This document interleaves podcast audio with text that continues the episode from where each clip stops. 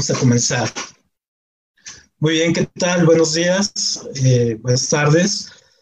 Qué bueno que, nos encontramos hoy de nuevo en nuestra charla semanal. En este caso, hoy vamos a, a, abordar un tema, lo vamos a abordar en dos partes, sobre todo porque es un tema amplio, es un tema interesante, es un tema de vigencia, es un tema actual y es un tema que nos compete absolutamente a toda la comunidad.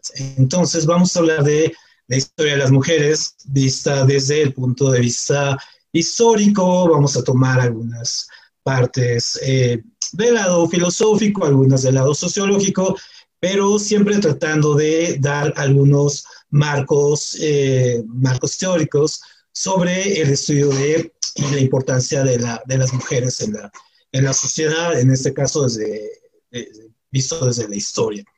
Y bueno, es un tema polémico, es un tema que va seguramente a generar muchísimas más preguntas, muchísimas más dudas y lo más importante es que todos vayamos participando en esta, en esta dinámica tan interesante y que, y que nos va dando luces acerca de por qué los movimientos que tenemos ahora de eh, eh, las marchas acerca de el Día de las Mujeres, eh, acerca de los derechos de las mujeres, todos estos eventos que hemos visto, estas marchas, estas protestas, ¿por qué, por, qué, ¿por qué están ahora? ¿Por qué son tan vigentes? ¿Por qué son tan importantes?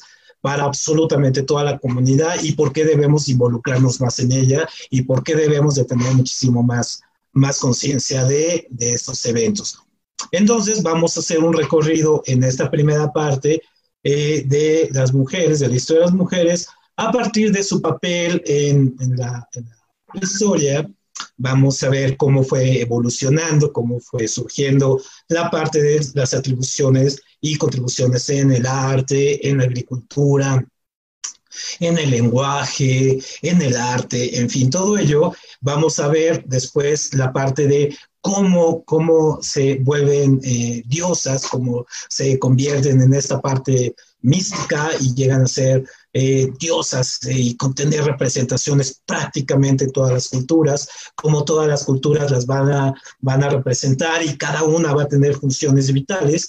Y luego pasaríamos a la parte medieval, como en la parte medieval también viene una eh, especie de em, invisibilización de las mujeres, pero hay un momento climático porque hay una lucha entre las mujeres, la iglesia, las monarquías, y va a haber, vamos a tener momentos muy iluminados donde vamos a ver mujeres que van a resaltar sobre esos puntos y que le van a dar otro toque para que cuando lleguemos a la, a la modernidad y nos vamos a encontrar aquí con un proceso complicado porque vamos a ver ahí la parte de cuando eh, la Inquisición, cuando la intolerancia religiosa, cuando salvar los intereses, por ejemplo, de la iglesia también, que no tenían mucho que ver con la religión en un momento, van a hacer que las mujeres se conviertan en, en estas brujas perseguidas, quemadas, maltratadas y dejar la imagen que tenemos hasta, hasta la fecha.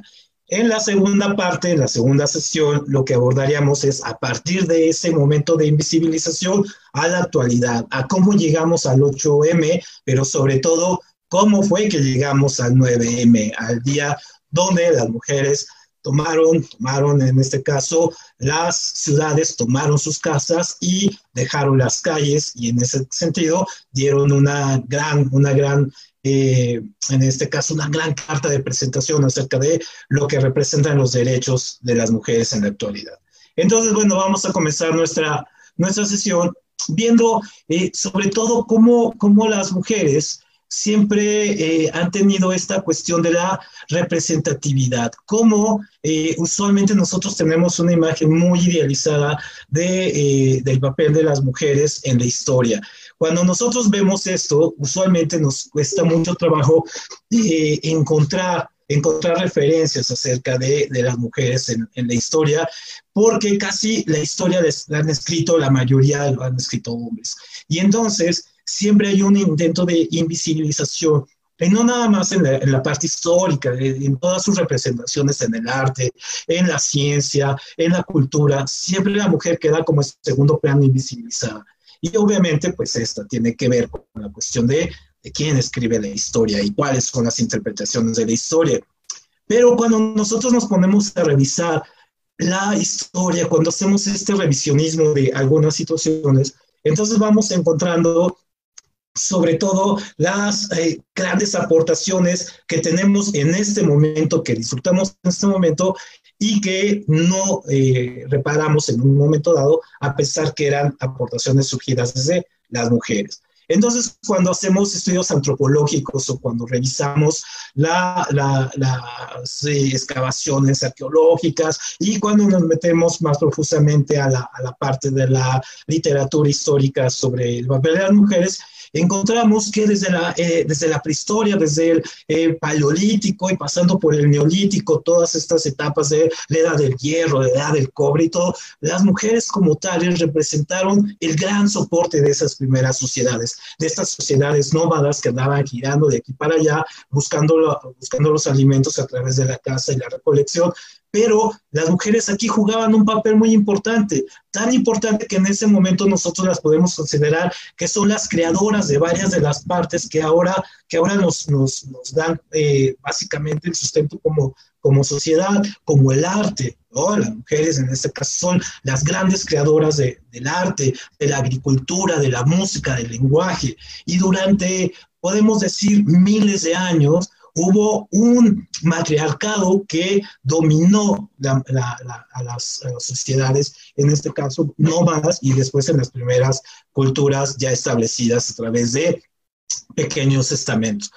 Entonces, vamos a, ver cómo, por ejemplo, en estas representaciones que tenemos, aquí estas pinturas rupestres, cuando son eh, representadas las mujeres en, en, las paredes, con estas grasas y combinaciones con sangre y algunos minerales que con las cuales hacían estos dibujos, siempre vemos a las mujeres en conjunto. Es muy difícil encontrar imágenes rupestres de mujeres solas. Siempre las encontramos en conjunto, siempre las encontramos en una actitud eh, de conservación de la familia, cargando bebés, juntas, eh, llevando eh, el alimento, en fin. Y las representaciones de los hombres casi siempre son rodeados de animales, cazando el animal o en otro tipo de, rituales que tienen más que ver con la alimentación.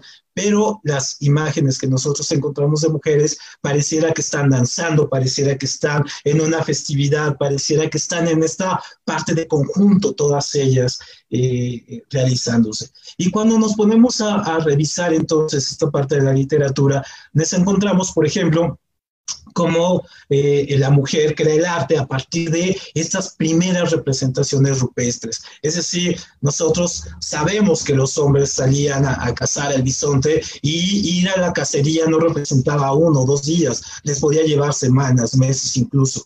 A veces también hay algunas, algunas anotaciones y estamos también, eh, eh, ahora lo sabemos, que pues también iban mujeres a veces en estas expediciones. No, era, no es que fuera una cuestión solamente de puros hombres y todo este asunto, no, también iban mujeres acompañando a estos hombres. Pero las mujeres se quedaban básicamente a resguardar el lugar, el lugar donde, donde se sentaban estas pequeñas comunidades y a partir de ahí empiezan a hacer representaciones. La representación básicamente rupestres del hombre con el, con el bisonte es una visión anímica que tienen estas primeras mujeres. ¿Por qué? Porque es una visión no de lo que, lo que sucedió, sino lo que puede suceder. Es decir, pinto al bisonte, pinto al mamut, en este caso, para atraerle, para quitarle, en este caso, su esencia, su ánima, ¿no? Y a partir de eso facilitar la la cacería. Entonces las mujeres a partir de ahí también tienen una visión de, de, tomar una parte del arte, pero también una parte mística, de comenzar a ver más allá del mero hecho real de la cacería, sino también una parte mística. Y entonces empiezan a representar, empiezan a representarse en las paredes, empiezan a representarse en este caso como eh, las grandes eh, creadoras.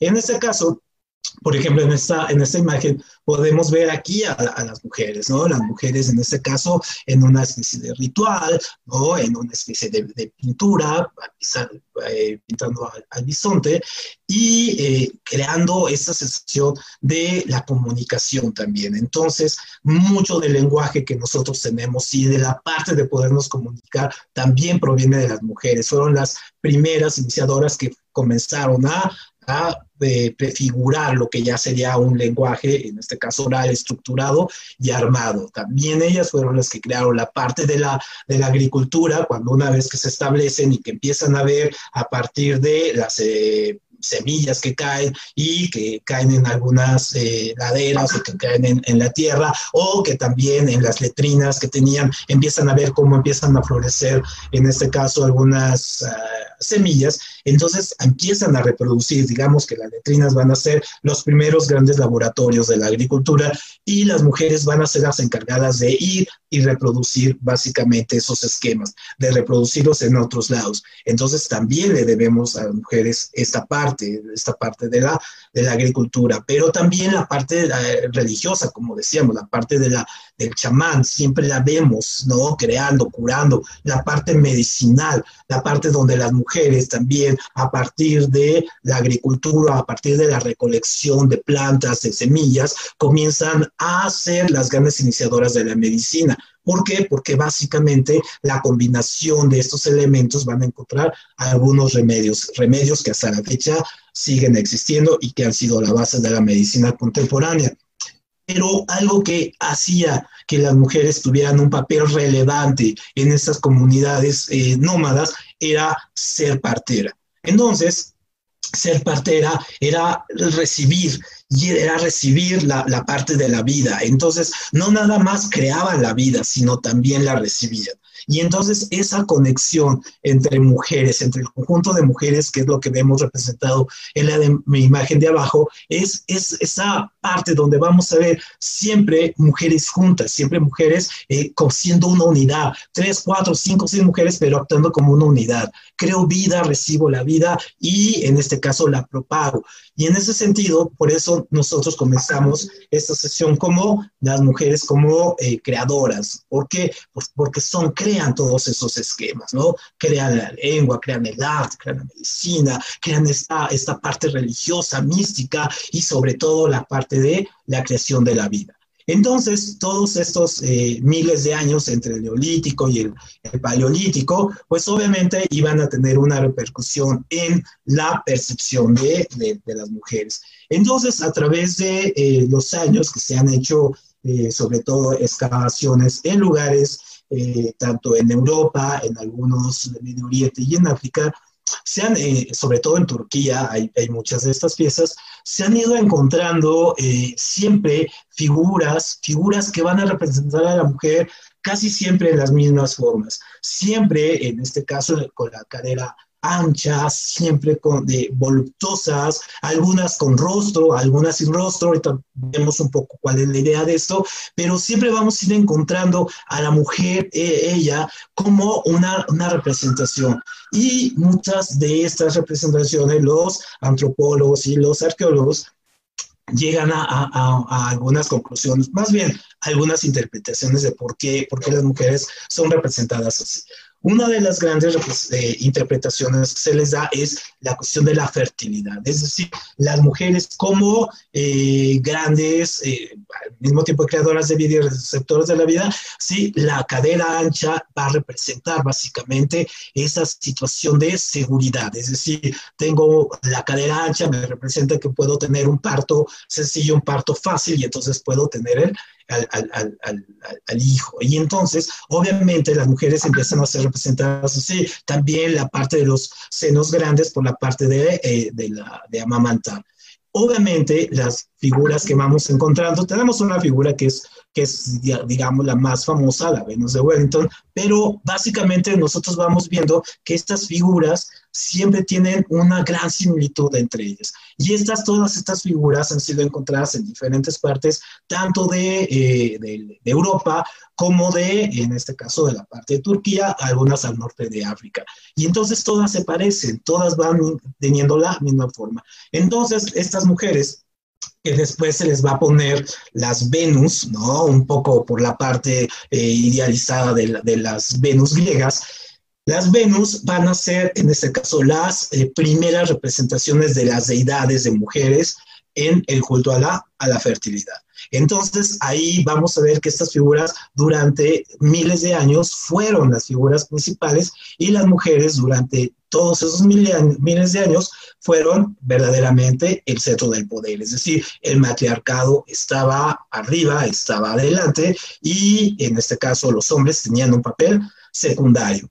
Pero nosotros en esta figura, la que tenemos aquí en la parte inferior, en la parte inferior derecha para, para mí, esta que está aquí, esta es una figura que nos va a ser un, va a ser un punto de quiebre, porque esta figura es encontrada en una de las comunidades turcas más antiguas, digamos que es donde nosotros podemos decir que es la primera gran, gran eh, eh, cultura, la primera cultura que se logra asentar en, Turquía, que también es una cultura un poco complicada, eh, podemos encontrar ahí que ahí las mujeres comienzan sí a, tener todavía su representación como divinidad, pero también comienza un proceso de ir igualando los papeles con, con el hombre. Es decir, los hombres comienzan a, a tomar un papel relevante y empezar a delegar a las mujeres acciones secundarias, como era la de moler el trigo, moler en este caso algunos alimentos y mantenerla alejado en la parte de la agricultura, mientras los hombres se dedicaban un poco a la parte de administración.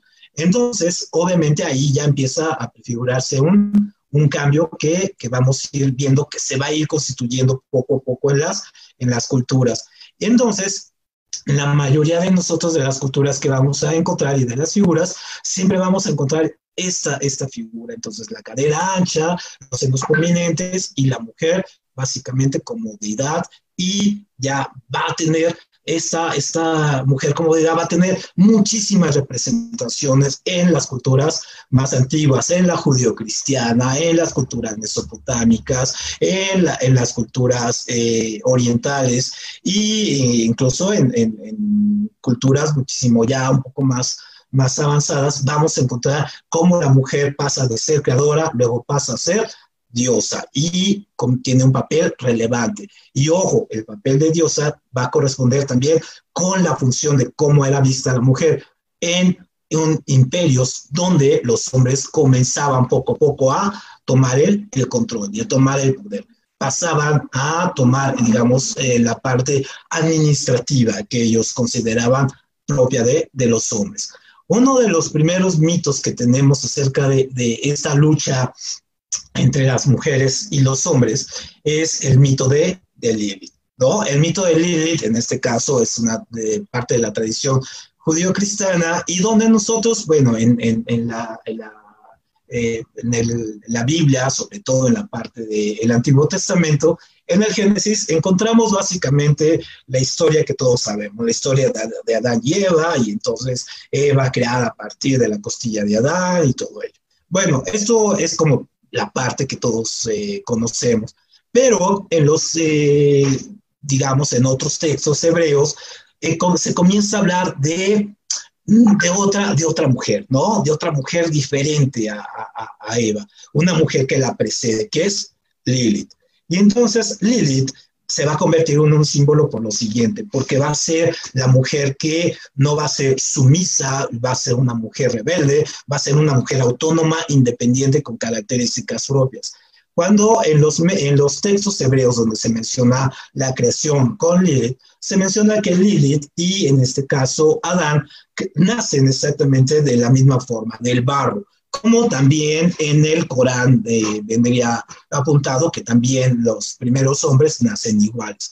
Después ya hubo algunas modificaciones, pero es muy parecido el, el mito. Entonces, Lili y Adán surgen de, básicamente, de, de la, de, de lo, del barro. Y entonces eh, comienzan a tener las mismas funciones. Y entonces empiezan a tener básicamente eh, una lucha, una lucha de poder. ¿Por qué? Porque Lilith, en este caso, es parte del, del, mito de Lilith, es que cuando ellos eh, tenían sexo, uno de los básicos representantes de, Lilith es que ella quería la posición de arriba, ella quería estar arriba. Ante las negativas de Adán, Adán va, se queja de, la, actitud de, de, Lilith y básicamente es expulsada del, del paraíso por negarse a estar en la posición de, de abajo, en la posición sumisa para, para ella. En ese sentido, cuando Lilith es expulsada del paraíso, pues posteriormente se crearía Eva, ¿no? Ya en los textos bíblicos que conocemos.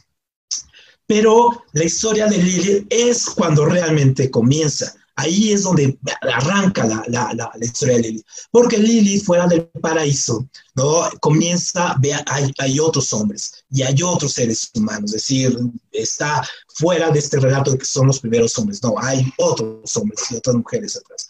Pero Lilith, al ser condenada a estar fuera, también es condenada por este Dios vengativo judío cristiano a no tener hijos, ¿no? A que sus hijos nazcan, y si lo tienen, van a nacer muertos. Entonces, uno de los arcángeles de, este Dios vengativo se enamora, de, se enamora de ella y le concede el deseo de que sus hijos nazcan vivos durante siete días. Y entonces hay que entender también las metáforas de los días, ¿no? De, por ejemplo, si Matusalén en la Biblia nos dice que vivió 900 años, entonces hay que entender las referencias temporales. Entonces a los siete días muere.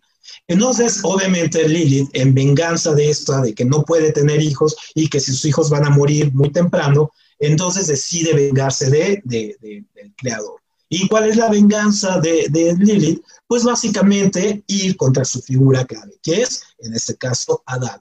Entonces, por eso a Lilith la vemos siempre representada eh, desde, los cuadros medievales y después va en la, mayoría de las culturas, va a llegar hasta, hasta las, algunas culturas indias, donde vamos a ver a Lilith siempre con esos cabellos rojos, eh, eh, este, rojos, ojos azules profundos, ¿no? Con esta representación de la mujer que va a seducir, la mujer que va a entrar en la mente de los hombres, le va a seducir y va a destruir la figura básica, en este caso, de, eh, del Dios cristiano que es el, la pareja, la pareja y esta parte del matrimonio.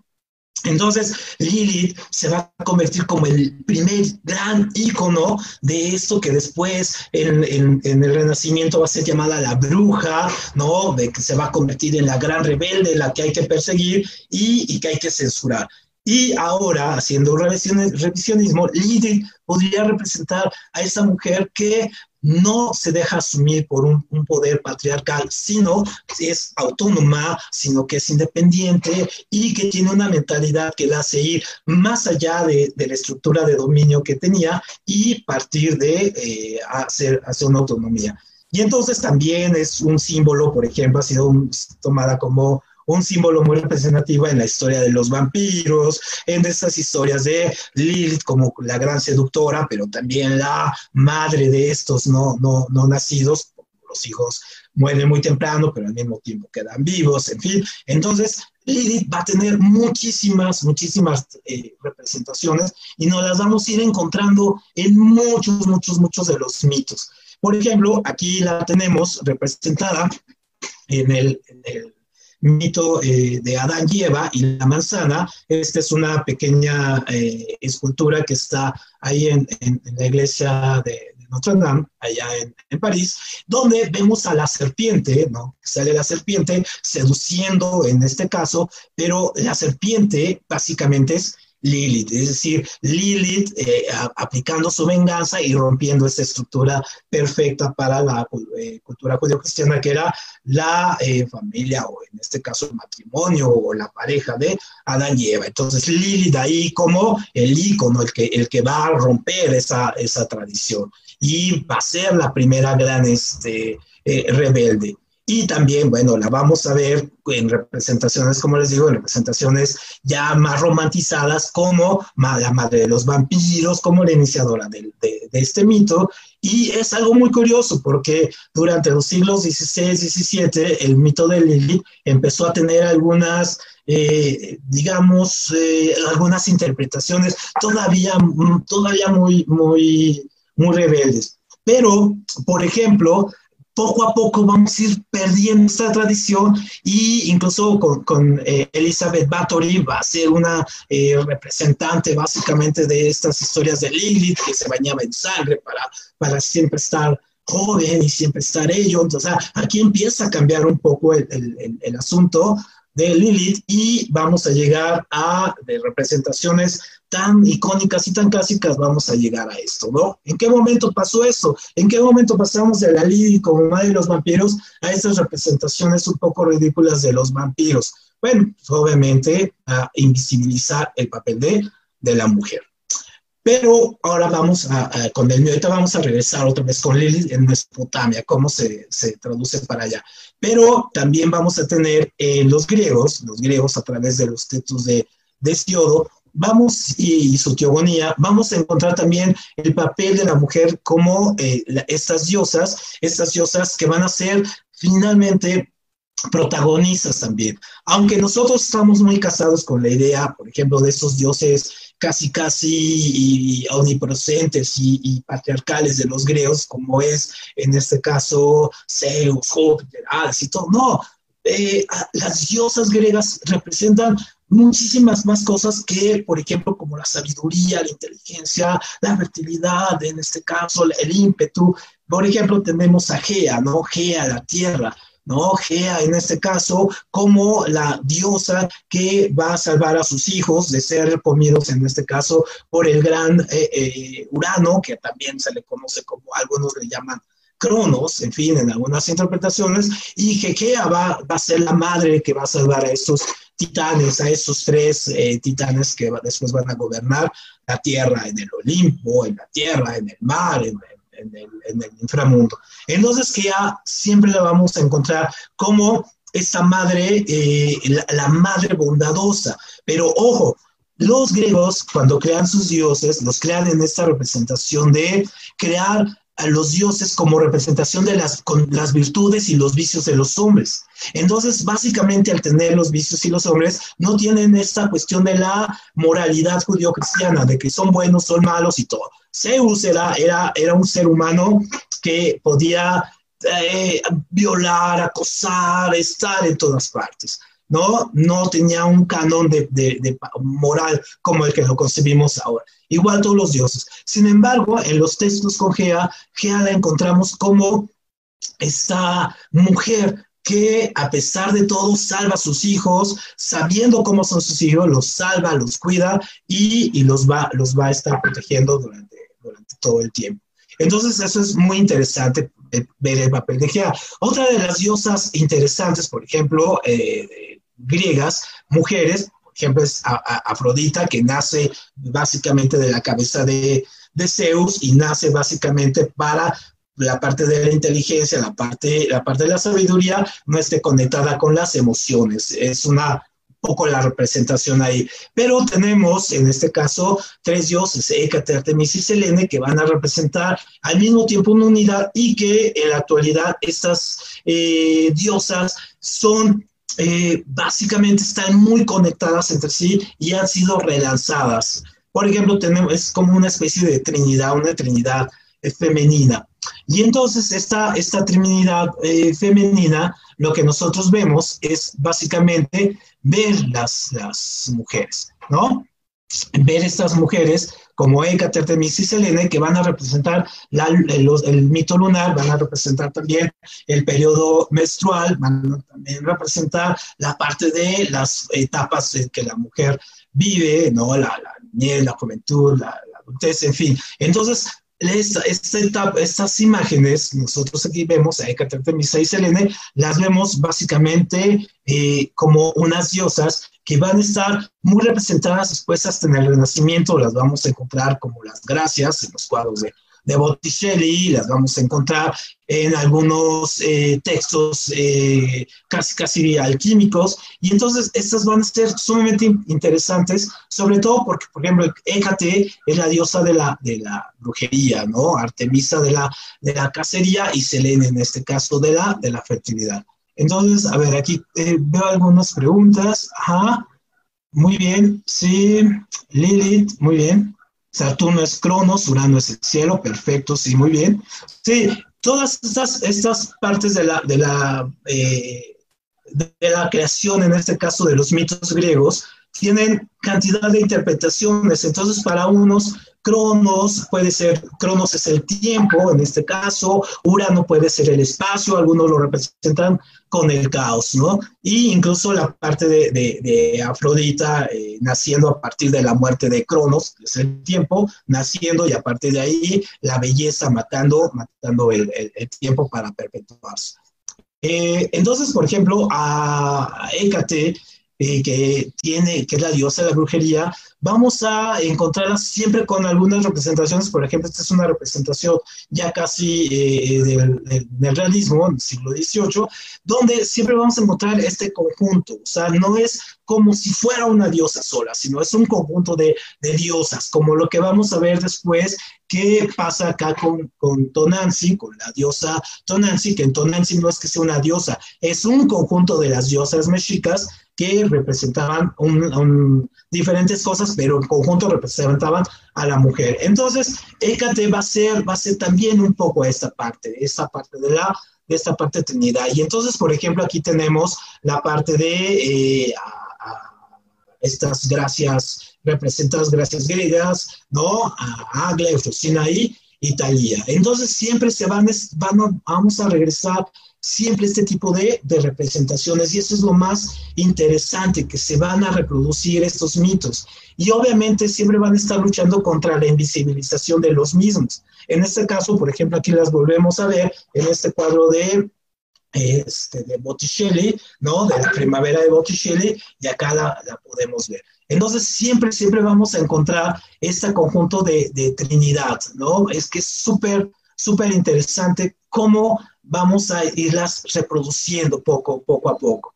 Muy bien, entonces aquí eh, hago un, pequeño alto con, con Hécate eh, y, sobre todo con su eh, sacerdotisa, que es Medea. Entonces Medea, al ser la sacerdotisa de Hécate, ella lo que hace básicamente es eh, llevar, llevar sus, bajar su, su, su, mito, bajarlo a la tierra. Entonces, el mito de, de, Medea es básicamente de que al casarse con Jasón y al ser despechada por Jasón, porque él se casa con una mujer muchísimo más joven y básicamente habían engendrado algunos hijos, ella, eh, y este Jasón, pues obviamente ella va a entrar en un estado de venganza, se va a vengar de Jasón. ¿Cómo se venga? Se venga matando a los hijos, matando a los hijos y matando a la, eh, esposa de, Jasón. Y este mito de matar a los hijos va a ser básicamente el inicio de una serie de mitos que vamos a encontrar básicamente en la gran, eh, todas las culturas a las cuales eh, la cultura judío-cristiana llegó. Y por ejemplo, aquí en México, pues básicamente es el mito de la llorona, ¿no? Entonces, Medea va a ser en, allá en, los mitos griegos, se va a pasar después por los mitos judío-cristianos, se van a fundir, van a hacer ahí una fusión, luego va a llegar a Mesoamérica, bueno, la Nueva España, se van a fundir estos mitos que traen toda esta historia y vamos a encontrar nuestra propia Medea en la voz de, de la, de la este, básicamente la llorona. Entonces, sí, Talia, sí, Talia, sí, también es el encanto, por supuesto, ¿no? Talia, Talia más bien, es el, también es el encanto, sí, por supuesto. Si no, nada más tenían una función, claro, claro, está aquí, aquí. Tienen muchísimas, muchísimas más, más eh, funciones. Por ejemplo, ser musa no era musa de una sola cosa, podían ser de cinco o seis, seis cosas. Muy bien. Bueno, ¿dónde volvemos a encontrar a Lilith? Lilith la vamos a encontrar también en los mitos mesopotámicos. Los mitos mesopotámicos que hablan acerca de, Lilith, aquí la transforman en, una, en una diosa, la diosa Ina, que es la madre, y luego eh, la madre en este caso de, de las culturas eh, mesopotámicas, y esta Ina va eh, poco a poco va a ir eh, tomando la parte de Lilith y se va a fusionar con ella y se va a generar una diosa que va a ser la diosa principal, en este caso para eh, tanto los arcadios, los persas, en este caso los babilónicos, que va a ser Isa. Y entonces Ishtar va a ser esta diosa también, que aquí la vemos en este caso posicionada sobre los tigres, que son el imperio, ¿no? La podemos ver aquí con unas ramificaciones que después las vamos, un aja, que después lo vamos a encontrar también en las culturas egipcias, ¿no? Y la vamos siempre a encontrar aquí como una diosa eh, poderosa, fuerte, y una diosa que va a llegar a, la cuestión, sí, de la fertilidad, pero también va a tener implicaciones en el amor, no nada más en el amor eh, fraternal, sino en, el amor de las, de, lo que podríamos llamar parejas. Y entonces el símbolo de Ishtar, eh, que es básicamente este, esta estrella, nosotros la vamos a encontrar esa estrella de ocho picos porque representa los ciclos de los ciclos de Venus, es decir, cómo se va moviendo Venus a partir de, de, sus ciclos y son vistos. Y entonces, por ejemplo, aquí tenemos una representación mucho mejor, ¿no? Vamos viendo, aquí esta es la de los ocho picos, aquí la vamos a ir viendo, cómo dependiendo de cómo va avanzando, cómo va avanzando Venus en el espacio, podemos irla avanzando. Entonces, Istar, Istar es la de los ocho, los ocho puntos. Y entonces representa esta figura. Y entonces, eh, básicamente, vamos a encontrar que Istar la vamos a encontrar también representada en muchos más mitos. ¿Por qué? Porque básicamente la vamos a después asociar con los ciclos eh, de Venus, pero sobre todo con la parte de los, los, griegos, la van a retomar con la parte esta del amor, eh, la parte de la sexualidad, mucho de la parte de del deseo, de la pasión. Entonces, básicamente, ¿no? Istar se va a convertir en una, en una diosa que vamos a ver en las culturas mesopotámicas, tenían una connotación acerca de las relaciones personales y de la sexualidad, donde la mujer era prácticamente sí, el, un instrumento de, de placer. De hecho, Istar en un momento dado va a ser como la diosa de la prostitución, porque la prostitución no era vista como una cuestión negativa, sino más bien era una cuestión de, eh, incluso hasta de estatus social para, para las mujeres. Entonces, obviamente, cuando lo ponemos en el contexto de nuestra época, de los derechos y de las circunstancias de las mujeres, puede parecer hasta escandaloso que Istar fuera la diosa de la prostitución y que fuera enmarcada en ese sentido y que fuera una de las diosas principales. Pero tendríamos que entender las circunstancias en las cuales también esta cultura tenía, eh, tenía sus fundamentos. También donde vamos a encontrar una relación muy extraña acerca de la divinidad y las mujeres, la sexualidad y las mujeres, va a ser en la cultura egipcia. Entonces en la cultura egipcia vamos a tener que la diosa principal va a ser la diosa madre, es la diosa Nut.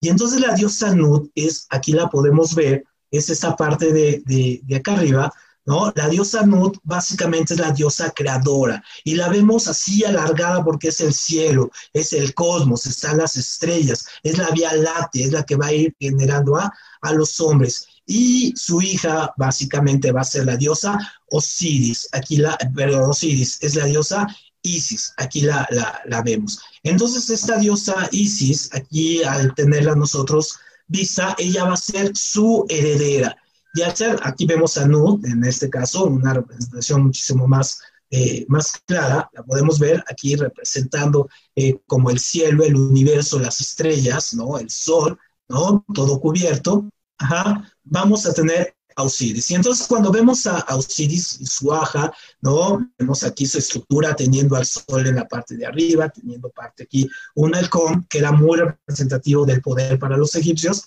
La vamos a ver también como la representante de las diosas, las diosas creadoras, las diosas en este caso de la, eh, no nada más allá del culto de la fertilidad, también más allá con el culto de, de la pareja, pero también del poder, del poder que, que no se comparte.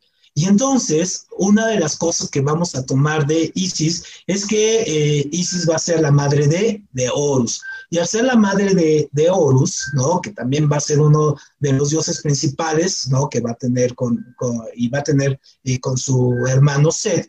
En este caso, aquí lo más importante que nos va a dejar esto es que Isis, después eh, el culto a Isis va a durar muchísimo adelante de de la parte del, ya entrado el cristianismo, por ahí del año 300, 400, todavía seguía el culto a, Isis. Eh, y Isis se va a convertir en el modelo de eso. O sea, si vemos la figura aquí, vemos a una mujer amamantando con el hijo, que son imágenes muy extrañas de encontrar en este caso, en ese contexto. Eh, digamos, si queremos encontrar una diosa amamantando, pues es muy, muy difícil encontrarlo. Y entonces el NISI va a ser el modelo a, para lo que después van a ser las vírgenes, las vírgenes eh, en el cristianismo.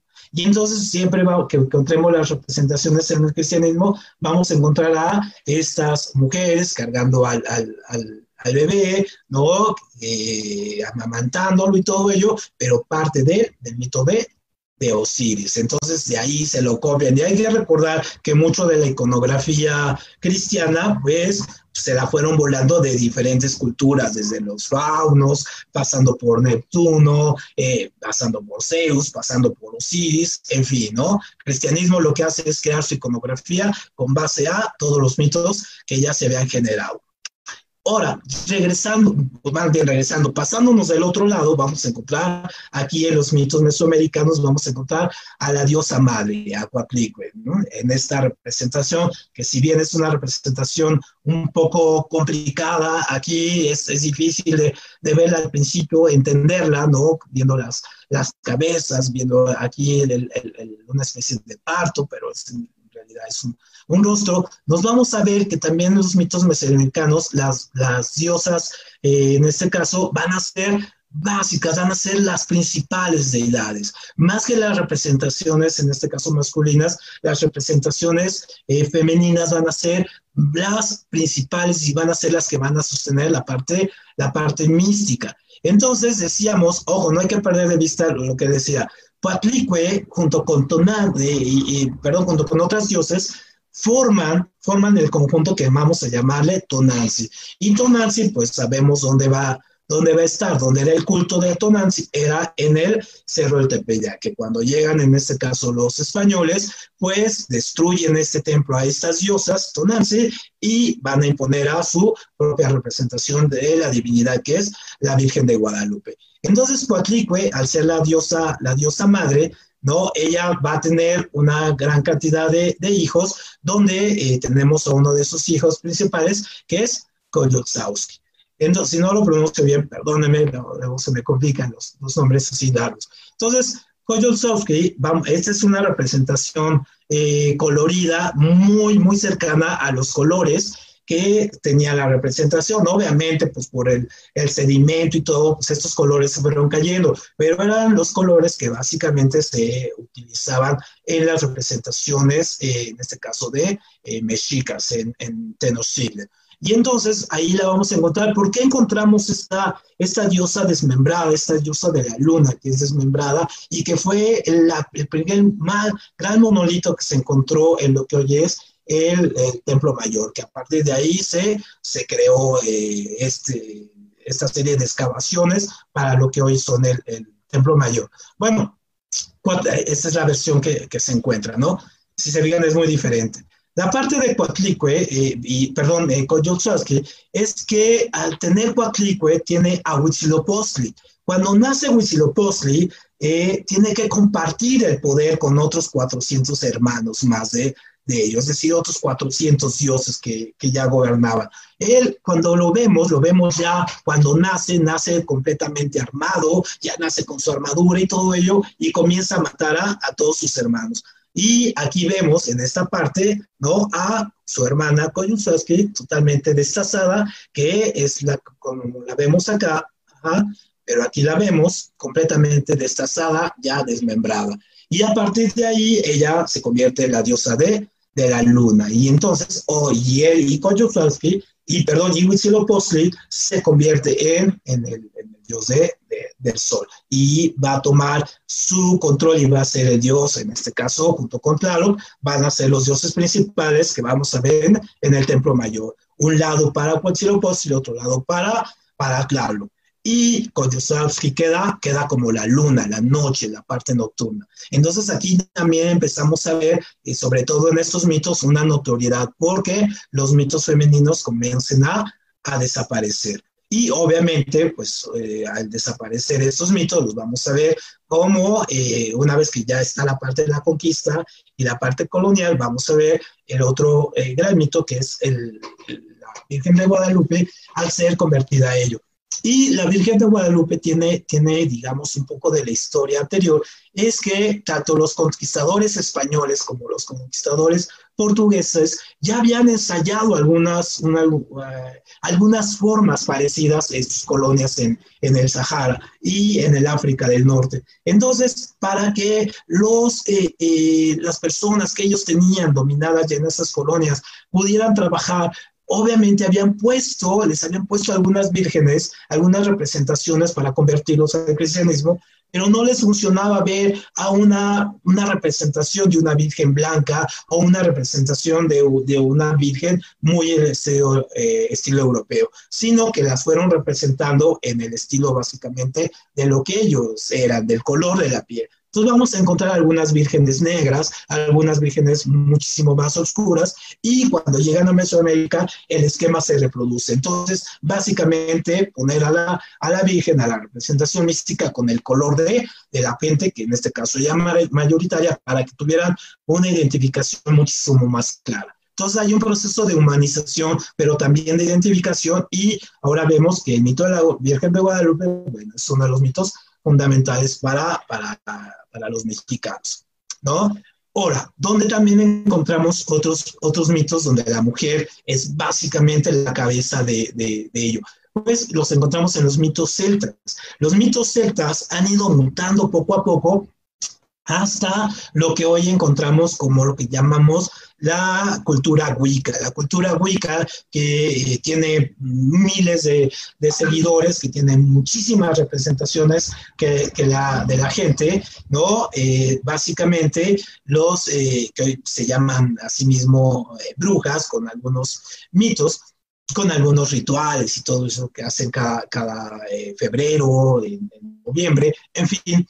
Pero los mitos celtas van a empezar con estas representaciones, donde podemos ver a esta, esta especie de eh, diosa eh, triple, que también lo, vimos como anteriormente estábamos hablando de, los mitos griegos, ¿no? Esta diosa Imbol que representa este conjunto, representa la luna menguante, ¿no? La luna llena y la luna nueva, es decir, ¿no? Los, los eh, ritmos, por ejemplo, de la mujer, ¿no? La, la infancia, la madurez y, y ya la, la parte de, de, la, de la vejez, pero también el ciclo menstrual, es decir, el inicio del ciclo, el ciclo de su proceso y saliendo. Y entonces podemos ver esta representación y sobre todo esta luna, esta representación de las lunas, va a ser un símbolo poderosísimo que se va a ir expandiendo poco a poco, ¿no? Va a ir generando ¿no? Va a ir generando poco a poco toda una cultura, les digo que llega hasta nuestros días, pero y que va a tener diferentes mutaciones, la vamos a encontrar también en diferentes estilos. También está, también tiene su parte de, de, Lilith, ¿no? En, la parte del, del, pelo, aquí el pelo pelirrojo, los ojos azules, entonces vamos a tener cómo estas mujeres van van a irse mutando, van a ir siendo la misma representación y siempre cada vez se van haciendo muy poderosas. Entonces los mitos celtas, por ejemplo, los eh, podemos encontrar eh, sobre todo muy representados en, en febrero, cuando comienza la, la, la, parte de la los podemos tener cuando comienza la parte de la cosecha, que había unos mitos de sacrificio humano, donde se eh, sacrificaban algunos eh, recién nacidos, en los cuales sus cenizas iban y eran regadas a la tierra que se iba después a, cosechar.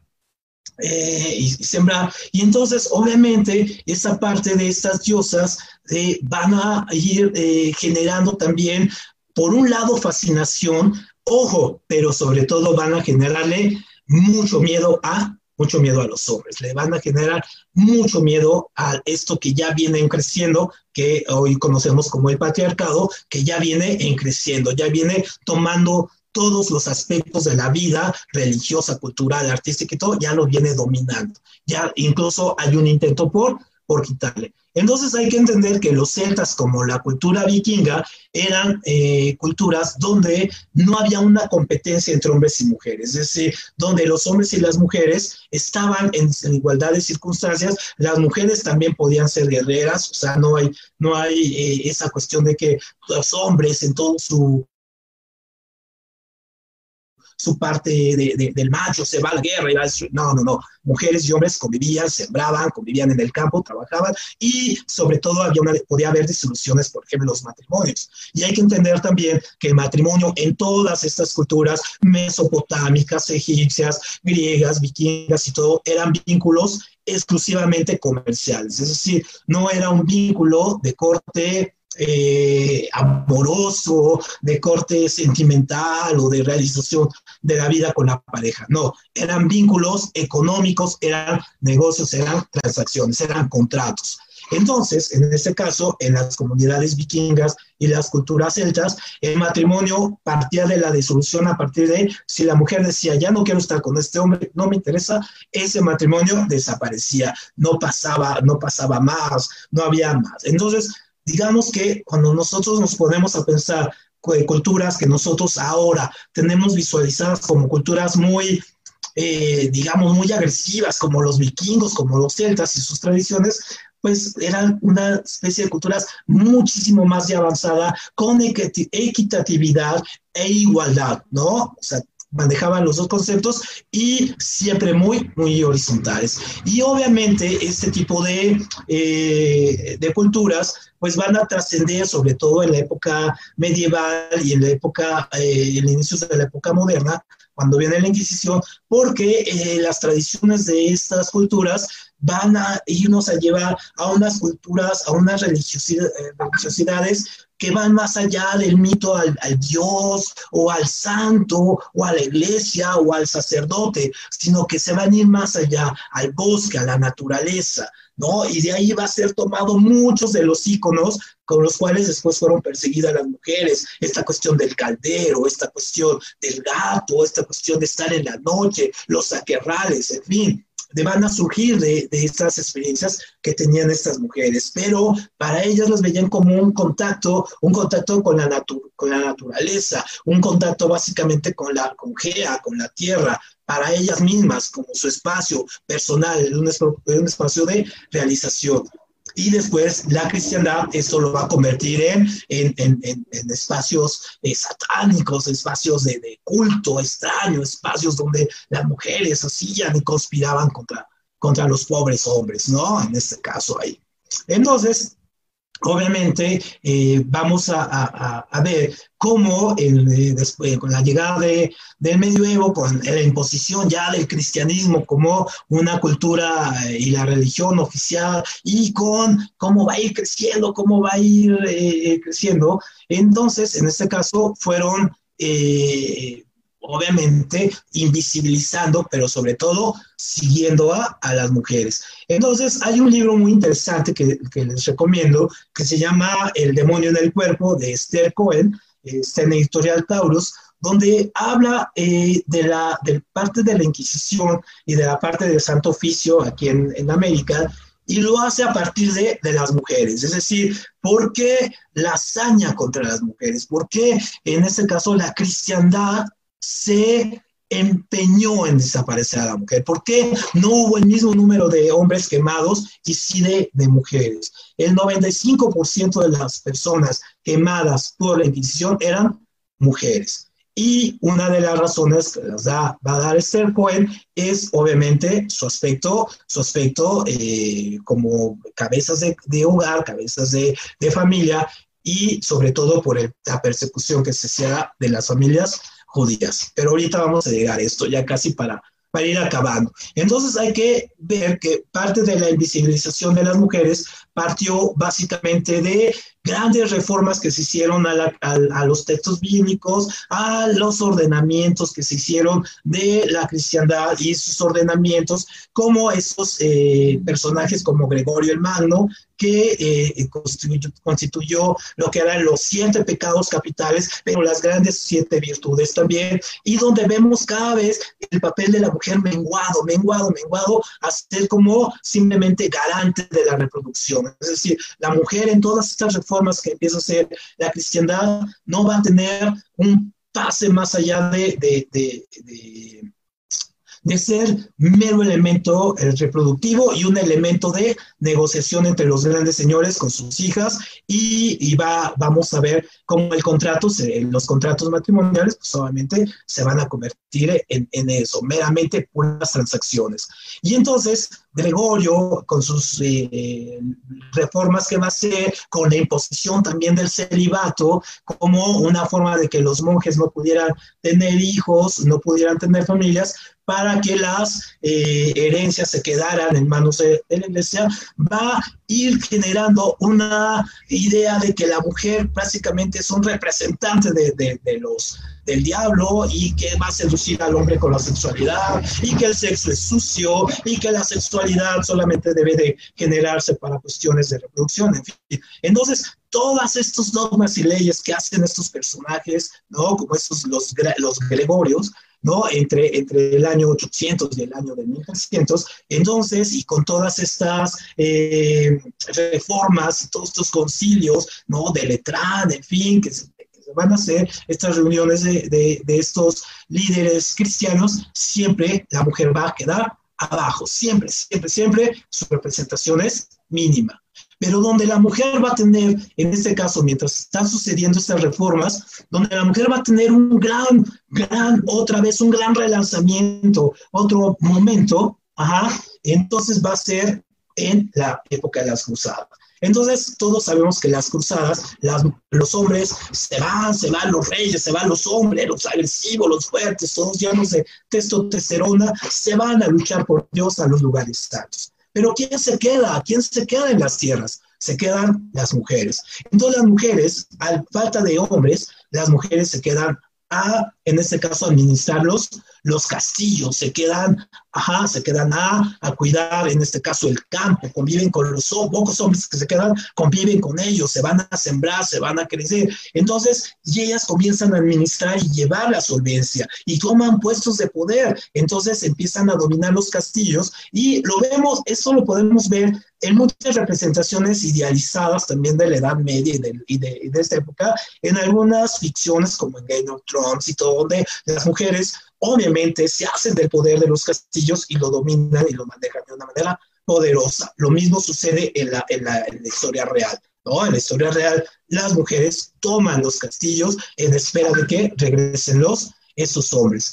Y entonces ya, ya para ir, cerrando y para irnos despidiendo y para continuar con la siguiente semana, una de estas mujeres que tomó el control de su propia, de su propia vida, que hizo un gran movimiento y que logró llevar en este caso la parte del conocimiento a otras mujeres, fue Leonor de, de Aquitania. Entonces, Leonor de Aquitania, que fue esposa de un rey, fue reina de Francia, fue reina de Inglaterra en diferentes momentos, ella lo que no, no le importaba el poder, ella le interesaba el conocimiento. Y tanto así que hasta fue, en este caso, a, a fue a una fue una cruzada. Y cuando fue a una cruzada, ella conoció a esta cultura de los sufis. Los sufis van a ser uno, van a ser sumamente importante y lo vamos a ver en la próxima sesión, van a generar esta relación que casi tenemos de lo que es el amor como lo conocemos ahora. Después va a ser el amor cortés y va a ser un elemento de ello. Pero de esta cuestión del el amor hacia la pareja, el amor a la naturaleza, el conjunto, ver el matrimonio más allá como un contrato y tener una vida más unida hacia todo lo que te rodea, hacia la parte de la, del cosmos, la naturaleza, el ser humano, los animales, entonces, con ese conocimiento, Leonor de Aquitania regresa a Europa y al regresar a Europa va a crear lo que se va a llamar las cortes del amor, donde los hombres y las mujeres pueden exponer sus problemas amorosos y ser resueltos de una manera eh, racional y de una manera eh, justa por Leonor de Aquitania. Y entonces eh, va a llegar la modernidad y aquí nos vamos a quedar con la modernidad, es decir, con el descubrimiento de otro continente, con los descubrimientos eh, geográficos, científicos de la época, va a venir la persecución incansable, en este caso de las mujeres, y va a comenzar el fin del matriarcado que había durado miles de años, y aquí es donde va a comenzar el fin, en este caso, de, de este momento, y las mujeres se van a convertir en brujas, en perseguidas, y van a ser llevadas a la hoguera. Muy bien. Entonces, bueno, pues con esto terminamos nuestra primera sesión. La próxima semana vamos a ver estos juicios eh, sumarios que se hacían contra las mujeres, donde comenzaron a ser brujas, y vamos a llegar a el 9 de, de marzo, el día que las mujeres dejaron la ciudad, se salieron y dejaron que eh, la sociedad viera qué pasaba sin el papel de las mujeres. Bueno, pues les agradezco mucho la, la atención y nos vemos eh, de hoy en ocho. Pueden dejar sus comentarios ahí abajo y los vamos contestando para la próxima sesión. Muchísimas gracias a los químicos y buen día.